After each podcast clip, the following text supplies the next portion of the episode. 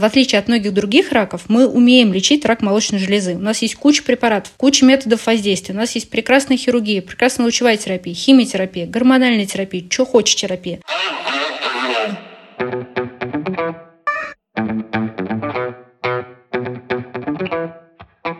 Привет, это подкаст «Раздвиньте ноги». С вами я, меня зовут Оля Крумкач, я врач-кушер-гинеколог и ведущая этого подкаста. Сегодня у нас новый выпуск, и перед этим я напомню, что всегда рада вашему фидбэку, отзывам, а также каким-то личным историям, которые вы можете отправлять в любом удобном для вас формате в телеграм-бот, который называется «Раздвиньте бот». А если вам нужна консультация от меня лично, то пишите, пожалуйста, в телеграм-бот, только спросить бот с нижним подчеркиванием между каждым словом. Сегодня я позвала в гости Аню Васильеву. Аня, привет. Всем привет. Меня зовут Аня Васильева. Я врач-хирург-онколог и амбассадор Европейской школы онкологии. Большое спасибо, Оль, за приглашение. Во-первых, да, спасибо, что ты согласилась. Плюс напомню, что мы уже делали один выпуск, и был выпуск про другие штучки. Вы можете посмотреть и все почитать. Э, я выложу, наверное, все ссылки и на прошлый выпуск в том числе. И напомню, что в подкасте уже был выпуск на похожую тему, но там мы рассказывали, наверное, про что-то более общее. Сегодня сегодня выпуск, мне кажется, поглубже, поинтересней. И мы хотим сегодня обсудить э, молочные железы, а именно рак молочных желез. И я надеюсь, что мы поговорим э, просто подробнее, что это такое, что с этим делать, как можно профилактировать, куда бежать, если вы что-то нащупали, нашли при самообследовании, про это несчастное самообследование в том числе расскажем. И вообще, какие у нас есть рекомендации по жизни, чтобы себя обезопасить от э, такого заболевания, как рак молочной железы. Ну и я думаю, что э, Аня нам очень много всего расскажет, потому что я, конечно, тоже достаточно заинтересована заинтересована в этой теме, но хотелось получить э, экспертное мнение, поэтому начнем мое по классике. Я уже сама просто сегодня записываю не первый подкаст, и каждый раз начинаю с того, что хочется проговорить определение. Ань, что такое рак молочной железы? Перед тем, как ответить, я, наверное, сделаю такое вступление, что, мне кажется, ты обязана была меня пригласить на этот подкаст, потому что мое день рождения 15 октября, и это Международный день борьбы с раком молочной железы. Так что я родилась в день, когда можно вспомнить о профилактике и подумать об этой теме. Ну, в целом, рак молочной железы – это такая злокачественная опухоль молочной железы, которая представляет собой группу клеток, которые прекращают вести себя как нормальные клетки молочной железы и становятся такими террористами. То есть они начинают неконтролируемо размножаться, они начинают себя странно вести, они перестают выполнять свои функции, начинают активно делиться и пытаются захватить тем самым ткань молочной железы, а возможно и другие органы. И, в общем, сейчас эта тема становится все более актуальной и актуальной, потому что заболеваемость растет, и, наверное, наши слушатели могут сегодня это заметить, потому что, скорее всего, у каждого человека есть какая-то история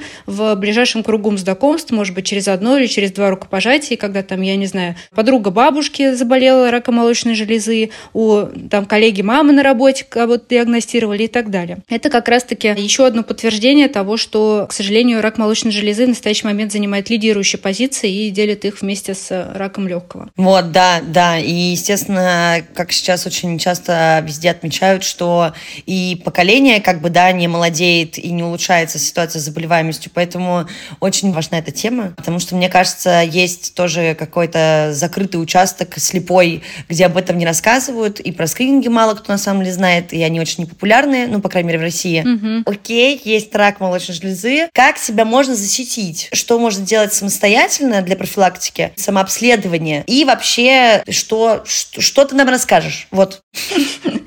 Хорошо. Про вопрос, как себя защитить, здесь, наверное, имеет значение профилактика, но, наверное, к ней надо как-то адекватно относиться, потому что есть фактор риска заболеваемости рака молочной железы, и туда относится в том числе генетическая лотерея. Если вы выиграли в этой лотерее две X-хромосомы, и вы женщина от рождения, то, соответственно, надо понимать, что ваш риск рака молочной железы выше, но мы с этим уже ничего не сделаем. И туда же относится возраст, возраст, потому что, как ты правильно отметила, действительно, чем старше женщина становится, тем больше ее риск заболеть раком молочной железы. Так, на секундочку, после 70 лет этот риск практически больше в три раза, чем риск у 50-летних женщин. Угу. Поэтому возраст действительно значимый фактор. Но мы с ним тоже ничего не сделаем. И туда же относится, на самом деле, и национальность, потому что доказано, что евреи Ашкенази, наверное, имеют чуть-чуть побольше риск, чем среднепопуляционные. И, кроме того, туда же относятся и какие-то гинекологические факторы, в том числе там поздний первый роды, да, или отсутствие родов, или раннее начало менструации и так далее. Но на этом мы тоже очень мало можем повлиять, потому что, ну, как-то странно предлагать нашим слушателям заводить детей пораньше просто для того, чтобы вроде как на какие-то десятые проценты снизить э, какие-то эфемерные риски. Поэтому что мы можем сказать, что имеет реальный вес и что, в общем, доказано? Доказано, что образ жизни действительно связан с риском рака молочной железы. Точно доказано, что есть связь между алкоголем и курением. Это не новость, и это не только для рака молочной железы, как мы знаем. Не точно мы знаем о том, что, наверное, есть какой-то риск при большом количестве ночных смен и вообще работ в ночную смену, и при каких-то диетах, которые считаются нездоровыми. То есть, когда много мяса в рационе, да, когда это питание не сбалансировано, когда мало овощей, ну, в общем, все это достаточно такие известные вещи. Кроме того, есть данные о том, что гормональная терапия в менопаузе, скорее всего, тоже связана с повышенным риском рака молочной железы. И это мы сейчас тоже не к тому говорим, что все отказываемся, но просто,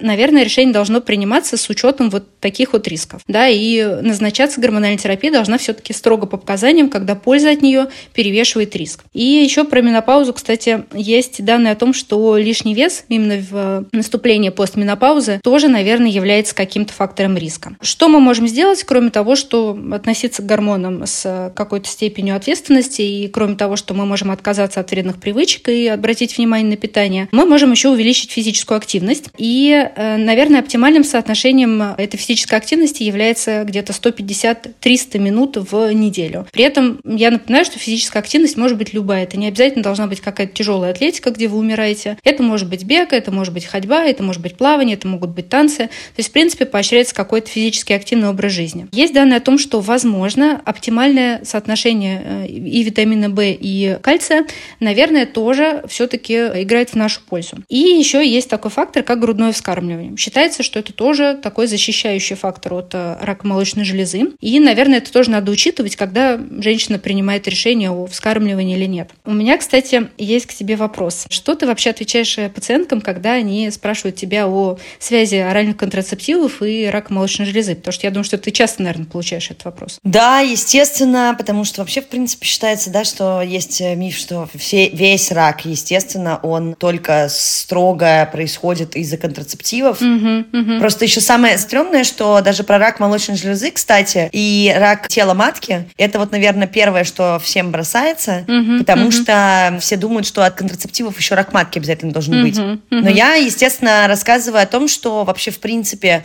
во время приема комбинированных оральных контрацептивов и в течение 10 лет, да, как говорят последние исследования, после угу. прекращения угу. вообще, в принципе, приема, наблюдается увеличение риска рака молочной железы. Насколько я знаю, это где-то 20%.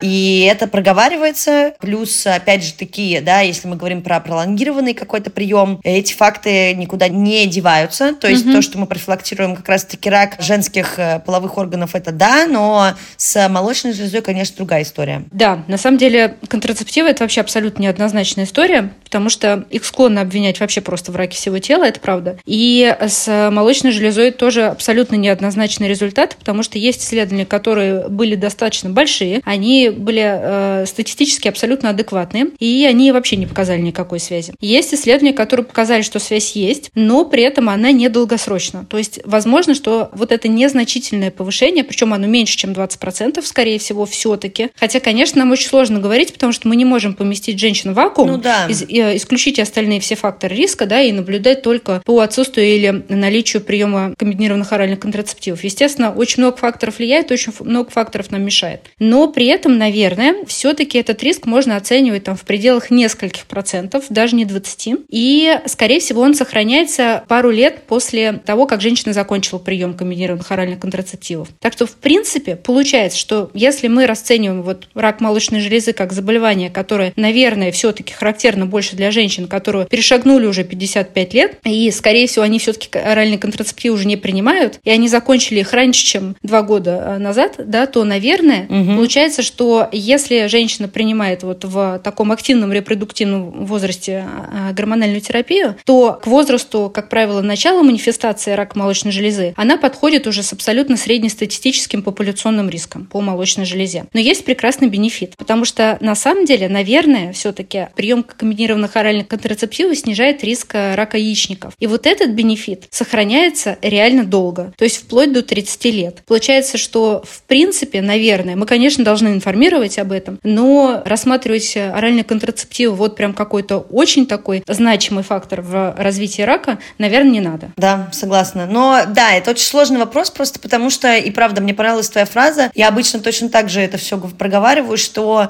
у нас нет таких условий для проведения вообще, в принципе, этих всех исследований, так, чтобы можно было четко определить, из-за чего именно тот или иной да, рак вообще, да. в принципе, появился. Мы же не можем, да, и правда, либо в вакуум засунуть, либо спрятать человека, не ходить, не дышать воздухом, который у нас, да, повсеместно, не знаю, там, спрятаться от стресса, тревоги и всего остального, вообще никогда в жизни не болеть. Поэтому сложно просто разграничить, на самом деле, такое пагубное влияние или нет. Но я напомню, что с точки зрения гинекологии, контрацептивы, пожалуйста, если что, послушайте выпуски, они в подкасте есть, и про мифы, и просто про работу контрацептивов. Да, не нужно читать сайты красота и медицина. Молю, угу. пожалуйста.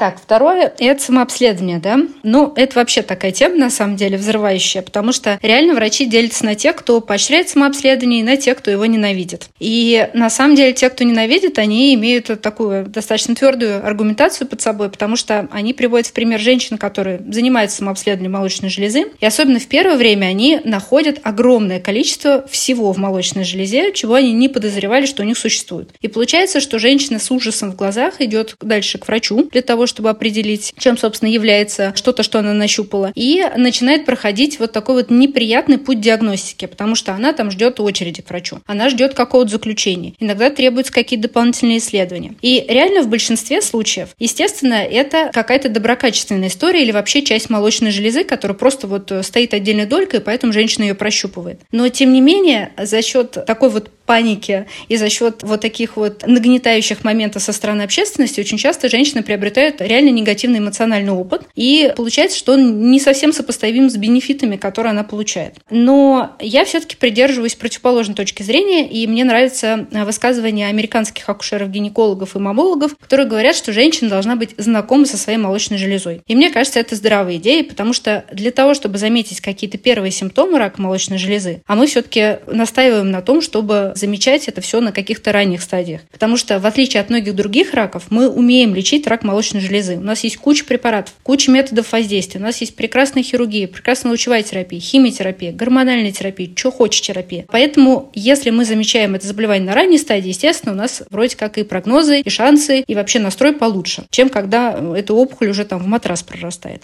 Поэтому мы пытаемся это заметить на ранних стадиях, и поэтому мы как раз настаиваем на том, чтобы женщины все-таки тоже обращали внимание на свою грудь, и они знали, как эта грудь выглядит. Потому что если женщина понять не имеет, что у нее э, в бюстгальтере находится, то, естественно, она может пропустить какие-то симптомы рака молочной железы, которые могут быть вот прям первыми. И я, наверное, советую так. Я просто советую открыть Google, вбить туда просто фразу «знай свои лимоны», и у вас появится прекрасная картинка, она переведенная с английского уже есть, которая на примере лимонов э, демонстрирует разнообразие различных проявлений молочной железы, которых у нас в норме быть не должно. Это и втяжение соска, это и симптом лимонной корки, это какие-то другие изменения. В общем, если вы что-то из этого у себя нашли, то это повод для того, чтобы записаться к врачу. При этом надо понимать, что молочной железой на самом деле занимаются много врачей. Это и люди, которые позиционируют себя как мамологи. Это может быть и ваш гинеколог, это может быть и онколог, это может быть и хирург, который занимается молочной железой. В общем, все из них умеют проводить обследование молочной железы, и все примерно знакомы с алгоритмом, что при этом делать. А по поводу самообследования я, наверное, вообще рекомендую, честно говоря, первое самообследование вообще сделать вот прям у врача. То есть вы приходите к доктору и просите сначала провести обследование молочных желез, а потом просите научить вас это делать. Вы прям проводите самообследование первое свое в кабинете у доктора. Это избавит вас от трех инфарктов, двух инсультов, когда вы у себя дома что-то пропальпируете странное. И, соответственно, просто врач может проконтролировать, как вы это делаете. Ну, я думаю, что мы, в принципе, можем, мне кажется, может быть, прикрепить ссылку, да, на такие классные розовые конечно, ролики, конечно. Да, где показано просто вот как это можно делать в душе, это можно делать перед зеркалом, как ты там ложишься, встаешь, там что щупаешь. Мне кажется, это можно просто Конечно. Да, прикрепить, и это будет красиво. Ты, кстати, проводишь на приеме обследование молочной э, железы обычно? Когда я была именно вот в, в гинекологии, угу. да. Угу. А в роддоме это просто обязательная программа, в принципе, потому что, ну, до родов это как бы угу. еще такое. Не все врачи проводят, естественно, угу.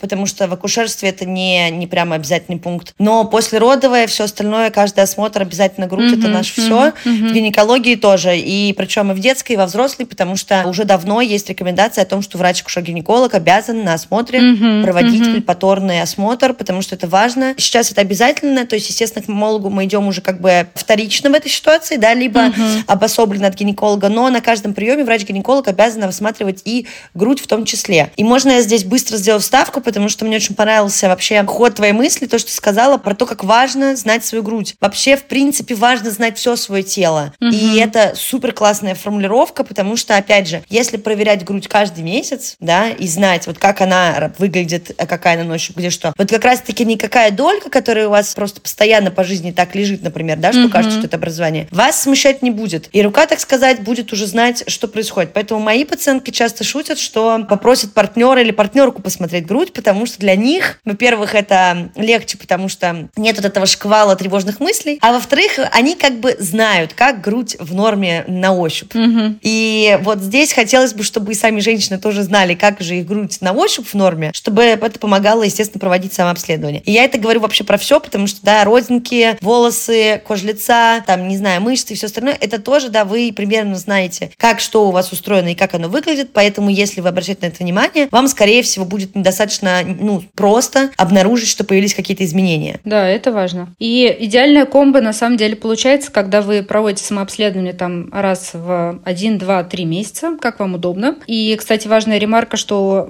по-хорошему это должно выполняться в какой-то один и тот же день менструального цикла, желательно уже после того, как э, менструации прошли. Да. Потому что если вы будете это делать в абсолютно разные дни, вы абсолютно разные результаты получите, потому что все-таки мы сталкиваемся с гормонально зависимой тканью в молочной железе, поэтому, естественно, она в течение цикла меняется и ощущается абсолютно по-разному. И по-хорошему дополнять это все-таки нужно регулярным, примерно раз в год, обследованием у врача, который может провести это обследование, ну, в соответствии с тем, как его научили в медицинском институте. И если это можно сделать у гинеколога, это прекрасно, потому что вы пришли к гинекологу на рутинное обследование и, собственно, дополнили это сразу обследование молочных желез. Если это невозможно, то вот, соответственно, другие специальности, которые я упомянула, это, в принципе, тоже возможная опция. У меня у старосты в университете папа онколог-мамолог, и мне кажется, мы все с девочками, с моими одногруппницами были у него неоднократно на приеме.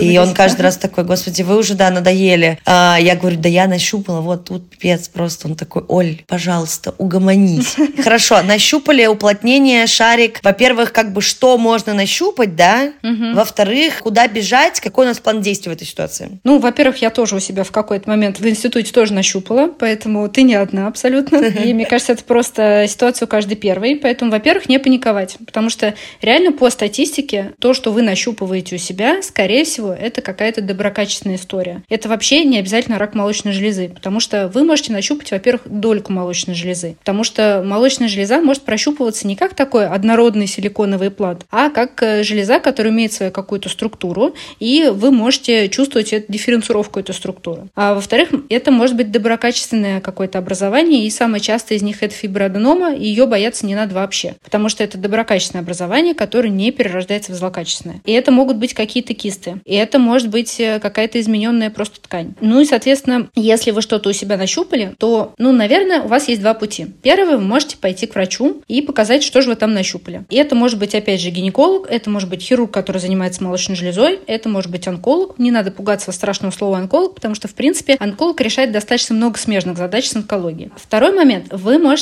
если, например, вы понимаете, что вы не можете попасть вот к врачу прямо сейчас, а у вас сейчас случится инсульт от э, переживаний, вы можете просто воспользоваться самым простым, самым дешевым, достаточно информативным и доступным всем методом исследования. Это называется УЗИ молочной железы. Здесь есть такой момент, что УЗИ – это прекрасный метод, но он специалист зависимый. Поэтому, если вы пришли к врачу, и врач у вас, например, посмотрел молочную железу и ничего там не нашел, все, прекрасно, мы закрыли вопрос. Он вам объяснил, что это просто ткань молочной железы, которую вы нащупали. Если же он нашел все-таки какое-то образование, то вы должны проконтролировать, чтобы в протоколе заключения, которое он вам выдает, были такие буковки, которые называются байрац. Это специальная шкала, которая классифицирует новообразование, которое обнаруживает врач на, в процессе ультразвукового исследования, в зависимости от того, насколько оно похоже на доброкачественное или злокачественное. Поэтому, если вам доктор выдает заключение в какой-то абсолютно вольной форме, где он там рассказывает, как он провел это лето и УЗИ, какие-то очень странные фразы по типу ну, не знаю, может быть похоже, а может не похоже, и вообще вот э, непонятно как, то это заключение очень сложно интерпретировать в последующем врачу-клиницисту. Должна быть определенная шкала и должна быть циферка в ней. Соответственно, если Байрац 3 и больше, то мы можем подумать о том, что, а может быть, нам это как-то образование либо досмотреть на каких-то других инструментальных методов исследования, либо, может быть, сделать биопсию, либо, может быть, понаблюдать и так далее. Если это байрац меньше, то, соответственно, мы вообще ничего с этим делаем, потому что мы понимаем, что это абсолютно доброкачественное образование, которое не нуждается в какой-то дальнейшей интерпретации. Поэтому, если вы хотите ускорить как-то процесс, то вы можете, например, сделать УЗИ и прийти к специалисту с этим УЗИ. И дальше специалист, соответственно, уже это УЗИ может интерпретировать, посмотрев вашу молочную железу, сопоставив это с клиническими проявлениями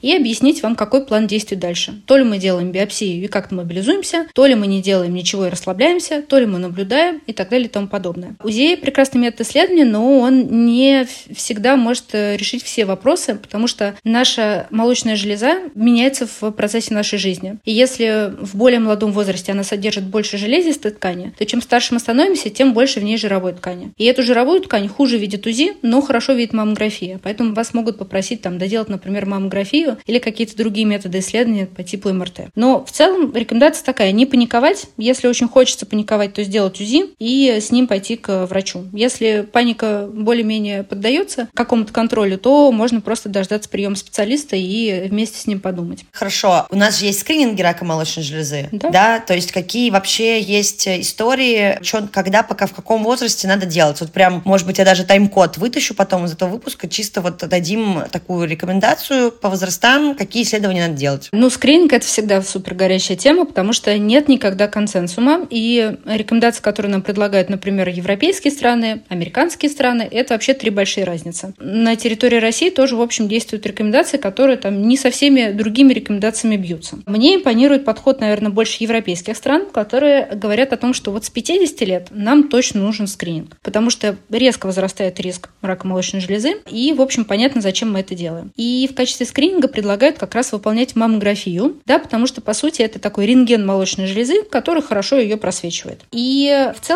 его частота должна быть не менее раза в два года, а, наверное, оптимально это раз в год. Америка немножечко по-другому это трактует, и американские гайдлайны предлагают нам начинать маммографию вообще пораньше, может быть, допустимо даже с 40 лет, и уже делать вот 40 лет а, раз в год маммографию. Возраст с 25 до 39 лет классифицируется как возраст достаточно низкого риска рака молочной железы, поэтому считается, что, наверное, ежегодного просто приема у врача с, вот, с его обследованием руками будет, наверное, достаточно. И если, соответственно, есть какие-то жалобы, то в такой ситуации мы уже начинаем вот как-то принимать какие-то другие решения. Но а, здесь надо понимать, что это рекомендации для женщин, у которых мы расцениваем риск рака молочной железы как просто вот среднестатистический, среднепопуляционный. А есть женщины, у которых высокий риск рака молочной железы. И такие женщины должны наблюдаться по индивидуальной скрининговой программе, которую они создают э, со специалистом. И к таким женщинам относятся,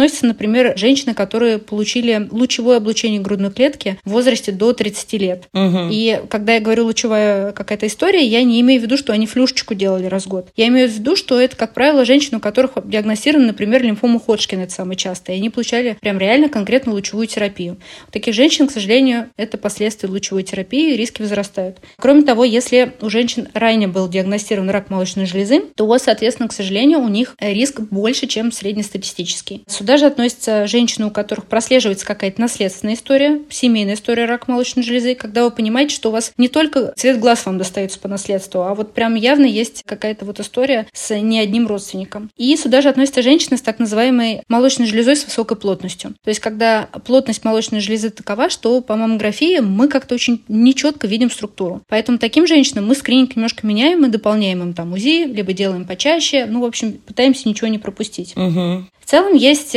разные, на самом деле, опросники, которые помогают рассчитать свой риск рака молочной железы. Как правило, это для женщин старше 35 лет, потому что считается, что все-таки до 35 лет это какая-то казуистика, это бывает крайне редко, и это, как правило, как раз связано с какой-то наследственностью. Мы, в принципе, можем прикрепить, наверное, ссылку да, на такой опросник. Все можем. Все можем, да. Но надо понимать, что к нему надо относиться достаточно критично. Если вы видите, что у вас какой-то все-таки риск не укладывается в среднепопуляционный, это не повод лезть на стену от паники, это повод просто задать своему врачу вопрос, как мы можем, например, изменить программу скрининга и нужно ли это. Да, понятно. И следующее, собственно, отсюда вытекающее было как раз про то, у кого там что, какие риски, диагностика. А вот э, какие у нас есть э, вообще мифы? Как бы мы проговорили про контрацепцию. Я знаю, что всех очень жестко пугают. Ну, всегда, на самом деле, в таких болячках, э, особенно если там врачи, да, не очень, скажем так, современные, любят запугивать. Да, и в гинекологии очень часто начинается, что вот аборты приводят к раку молочной железы, я не знаю, там, привычное невынашивание, естественно, эко, еще что-нибудь. Вот ты можешь нам просто развеять что-нибудь или, наоборот, рассказать, что правда здесь имеет вес, а что нет? Ну, аборт и эко точно не имеет вес. Это действительно миф. И, в общем, мифов достаточно, их большое количество. Угу. Очень сильно провинились в общественности антиперспиранты. Да, есть даже целые теории, что... А вы заметили, что рак молочной железы встречается чаще всего в верхненаружном квадранте? Хм. А это потому, что вы там мажете антиперспиранты. Нет, это потому, что там просто больше ткани молочной железы, и на самом деле этим обусловлена частота. И антиперспиранты не имеют к этому никакого отношения, точно так же, как и алюминиевые ложки, вилки, там, и что еще делают из алюминия, потому что есть тоже такая же теория, что вы облизываете алюминий, и у вас точно разовьется рак молочной железы. Или другой какой-нибудь рак всего тела. Нет, это неправда. Точно так же, как зря, в общем, люди обвиняют бюстгальтера и вообще какое-то белье в раке молочной железы, что как-то передавливается грудь, что-то происходит. Ну, в общем, ничего не происходит, и белье всегда можно подобрать по размеру, чтобы оно ничего не передавливало. Сюда же относятся импланты молочных желез, и здесь, в общем, никакой связи с раком молочной железы у имплантов нет. Есть очень-очень недоказанная и очень эфемерная связь между возможными какими-то лимфопролиферативными заболеваниями, но таких случаев зафиксировано просто там несколько сотен на весь-весь мир. Ну, вы представляете объем, да, этой операции вообще в мире, да, как часто женщины выполняют такую операцию. Каждый день по много-много раз. Поэтому вот эти вот связи, они очень эфемерны. И с раком молочной железы их точно нет. Что я еще слышала? Краска для волос. Ну, может быть, с краской для волос была какая-то связь, когда в нее там свинец по вкусу досыпали, но вот сейчас, в общем, краски для волос, они абсолютно безопасны, и в плане рак тоже. Есть еще такая, кстати, история, что все очень боятся доброкачественных заболеваний, в том числе всяких кист и фиброденом и так далее, потому что считается, что они могут переродиться. Они не могут переродиться, их можно просто иногда не додиагностировать. И поэтому все вот эти истории, что вот у нее была фиброденома, а как вырезали, оказался рак, нет, это просто на этапе дооперационном, к сожалению, произошла какая-то недодиагностика, и новообразование оценили как доброкачественное, хотя оно, возможно, проявляло какие-то признаки злокачественного. Но в целом одно в другое не переходит.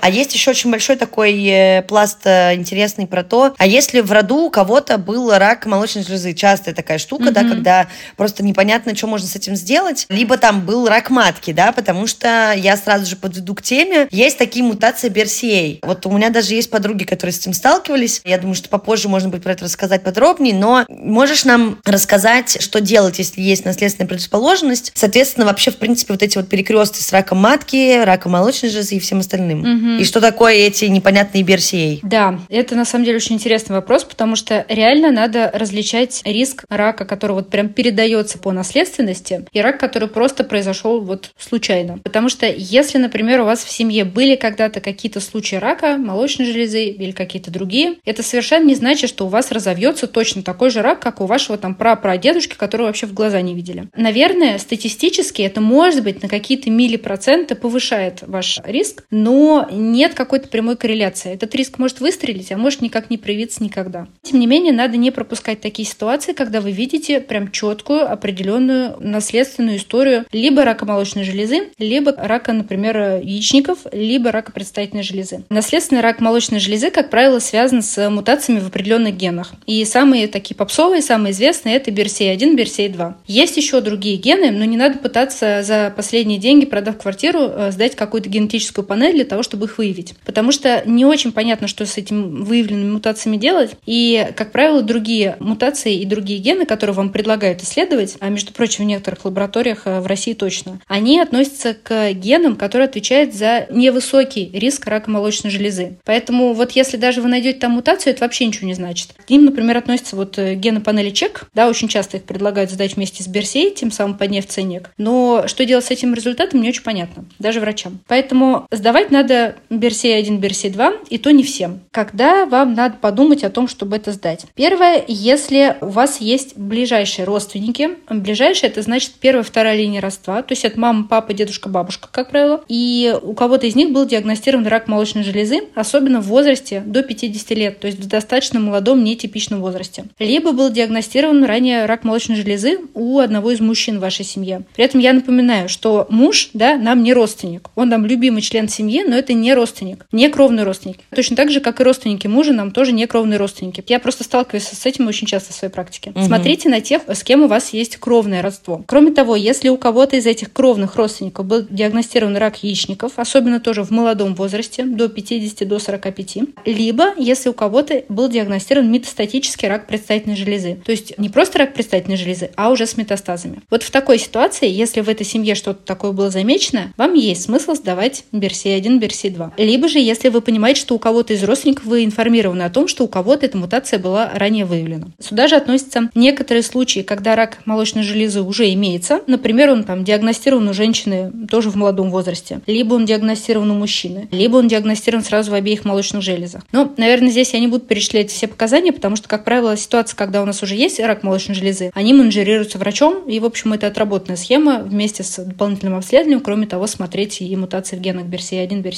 И если, соответственно, мы сдаем такой анализ, это может быть анализ крови, например, мы сдаем и получаем положительный результат. Как мы его трактуем? Мы трактуем так, что у человека, который получил положительный результат, то есть есть мутация в одном из генов, у этого человека есть повышенный риск развития рака молочной железы. Особенно он повышен, если это BRCA1, потому что в такой ситуации риск может достигать аж 90% в течение жизни. Соответственно, что мы делаем дальше, решается вместе с врачом. Нет какого-то единого алгоритма. Потому что вы должны понимать, что 90% это все-таки не 100. Мы можем предложить вам, например, профилактическую операцию, да, когда мы убираем молочные железы. Вместе с ними мы, как правило, еще убираем яичники, чтобы исключить вот эту гормональную составляющую. И, соответственно, получается, что избавившись от ткани молочной железы, мы вроде как убрали субстрат для формирования рака в последующем. Но мы прекрасно понимаем, что это достаточно сложный шаг для женщины решиться на такую операцию. Несмотря на наличие огромного количества модификаций, пластик, мы можем поставить импланты, мы можем сделать сейчас грудь из тканей самой женщины, из живота, из спины, что хотите мы можем сделать. Но мы все равно понимаем, что это решение непростое. Поэтому в такой ситуации мы информируем о рисках, и мы принимаем решение вместе, в зависимости от того, что хочет пациентка или пациент. Если, например, пациентка говорит, что я не хочу избавляться от своих молочных желез, я хочу жить, и я хочу просто чаще ходить к врачу и наблюдаться, мы можем принять такое решение вместе и, соответственно, просто индивидуально предложить ей какой-то свой план обследования. То есть она будет приходить на маммографию там не раз в год, а чаще. И, например, ее маммография будет подкрепляться еще, например, МРТ молочных желез или что-то подобное. Угу. И самый такой, наверное, известный пример это Анджелина Джоли, да, Да. которая была информирована о том, что у нее у мамы, у бабушки там был рак молочной железы. Она тоже дала анализ на ген BRCA, и у нее была мутация как раз гена BRCA1, который вот достаточно более такой агрессивный. И она приняла решение об операции, и, соответственно, яичники тоже удалили. И после вот такой операции она, соответственно, поставила импланты, что вполне возможный вариант развития событий, если женщина хочет эстетическую сторону тоже как-то привести к тому знаменателю, который ей комфортен. Да, вот у меня как раз есть подруга, которая, собственно, она рассказывала свою историю тоже в выпусках, Мгм. которая как раз-таки сделала такую операцию, вот, потому что у нее есть мутация, у нее есть э, наследственность, и анамнез этот семейный, Мгм. и она сделала себе вот эту вот э, операцию, и потом поставила импланты, все удалила, заморозила клетки. Мгм. Поэтому, да, схема в целом рабочая. Да, схема рабочая, но здесь надо понимать, что схема вообще не единственная. Конечно. То есть мы все-таки в медицине мы очень часто принимаем решения, мы стараемся всегда, честно говоря, принимать решения вместе с пациентом. Если пациент говорит категорически нет, да, наша задача информировать о рисках, о пользе, да, и посмотреть на вот этот вот баланс в сухом остатке и все-таки найти какое-то решение, которое вот будет более оптимальным, да. Мгм. Ну и да, не хочется, конечно, всех сразу отправлять на вот эти вот жесткие, э, особенно кардинальные решения, да, принимать. Но просто хорошо, что, опять же таки, рассказали, потому что обязательно надо это иметь в виду. Мне кажется, что мы прошлись по всем основным пунктам, которые я хотела. У тебя есть какие-нибудь еще дополнения? Первое, не надо бояться рака молочной железы, потому что, несмотря на страшное слово рак, очень многие виды рака вылечиваются абсолютно. И достаточно большой был проделан путь в медицине для того, чтобы мы достигли такой точки, когда врач может говорить в подкасте, например, что не бойтесь рака молочной железы, потому что бывают разные случаи. И над очень многими случаями мы можем взять контроль, и мы можем вырулить ситуацию. Потому что очень часто вот страх а вдруг что-то найдут, заставляет женщин сидеть дома, не смотреть на свои молочные железы никогда. И вот в таких ситуациях мы очень часто, к сожалению, сталкиваемся уже с какими-то поздними стадиями, с запущенными случаями, в которых у нас уже не так много опций, которые мы можем предложить. Поэтому бояться не нужно. И скрининги в плане рака молочной железы – это такой полезный инструмент, который мы можем использовать с умом. Наверное, вот так. Да, эти это отличные заключ... заключительные слова в этом эпизоде. Так что на этом, наверное, и закончим. Я очень надеюсь, что все послушали выпуск до конца. Аня, спасибо тебе большое, что ты нам все это рассказала сегодня. Я надеюсь, мы придумаем еще много разных тем. Конечно. И будут еще дополнительно совместные выпуски. Пока-пока, спасибо. Это был подкаст «Раздвиньте ноги». С вами была я, меня зовут Оля Крумкач, я врач-гинеколог и ведущая этого подкаста. Пожалуйста, слушайте подкаст на всех площадках, на которых вы обычно слушаете подкасты. Ставьте нам лайки, оставляйте там всякие звездочки, комментарии. Пишите в Телеграм-бот, если у вас есть дополнительные вопросы или предложения. И обязательно рассказывайте всем о подкасте, чтобы как можно больше людей могли его слушать и узнали много полезного. Спасибо большое и до следующего выпуска.